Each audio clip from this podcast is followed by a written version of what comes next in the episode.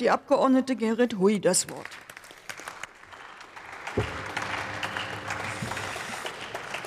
Frau Präsidentin, äh, werte Kollegen, meine Damen und Herren! Schon wieder legt uns die Linke einen Antrag zum Arbeitsmarkt vor, der weder den Betroffenen, also den Saisonbeschäftigten, noch den Unternehmern, also Bauern oder Gastwirten, irgendeinen Nutzen bringt. Die Saisonarbeiter wollen selbstverständlich keine zusätzlichen Sozialabgaben zahlen. Sie sind über eine Gruppenversicherung für die 70 Tage, die sie bei uns sozialversicherungsfrei arbeiten können, ausreichend gegen Krankheit abgesichert. Keiner von ihnen möchte hier zusätzliche Abgaben zurücklassen. Ich selbst habe mein allererstes Geld mit Erdbeerpflücken verdient. 50 Pfennig gab es damals für einen vollen Korb. Das machte drei Mark die Stunde, war für junge Jugendliche damals okay. Man durfte sich auch mal eine Erdbeere zwischendurch in den Mund schieben aber von den 50 Pfennigen noch 20 Prozent abgeben. Ich hätte wohl damals aufgehört zu pflücken. Und für Bauern und Gastwirte ist es natürlich existenzgefährdend, wenn ihre Personal- und Bürokratiekosten weiter in die Höhe getrieben werden. Viele können schon heute kaum noch ihre Kosten erarbeiten. Landgasthöfe beispielsweise gibt es kaum noch, nur noch sehr wenige. Und immer wieder hören wir von Bauern, die ihren Spargel oder ihre Erdbeeren unterflügen müssen, weil sie gegen die billige Importware nicht mehr gegen ankönnen. Alle zwei Stunden schließt ein landwirtlicher, wird, Entschuldigung, landwirtschaftlicher Betrieb seine Tore für immer. Da stellt sich dann die Frage der Saisonarbeiter nicht mehr. Aber für wen soll das gut sein, wenn Betriebe dicht machen müssen? Für die Saisonarbeiter, die hier im Verhältnis zu ihren heimischen Löhnen exzellent verdienen? Oder für die Verbraucher, die dann auf qualitativ schlechtere Importware umstellen müssen? Es ist einfach ein Murksantrag.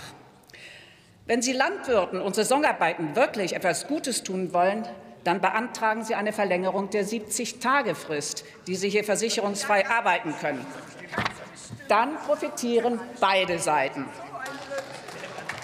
Denken Sie entgegen Ihrer Gewohnheit einfach mal die andere Seite mit, nämlich die Seite der Unternehmer. Dann geht vielleicht auch Ihnen ein Licht auf. Unser Wohlstand wird nämlich nicht hier im Parlament verdient, sondern draußen in den Unternehmen.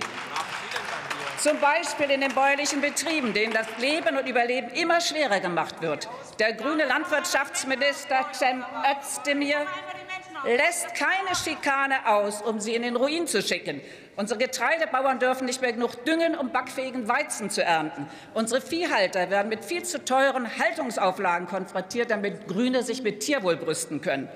30 Prozent der Anbauflösse sollen innerhalb von sieben Jahren in Ökoland überführt werden. Ist wie der Heizungshammer viel zu kurzfristig und wahrscheinlich auch viel zu unproduktiv.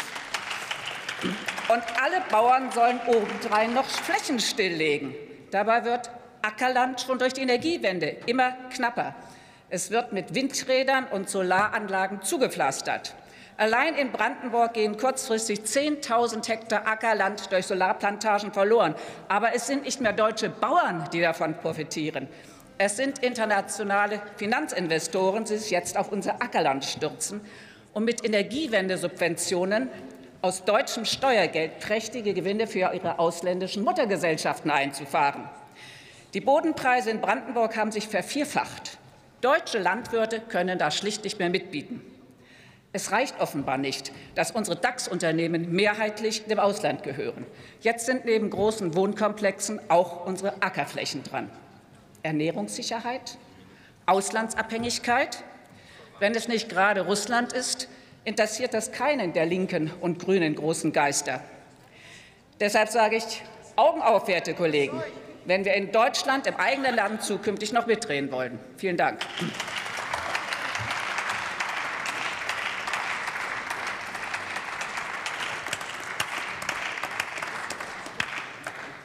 Das Wort hat Pascal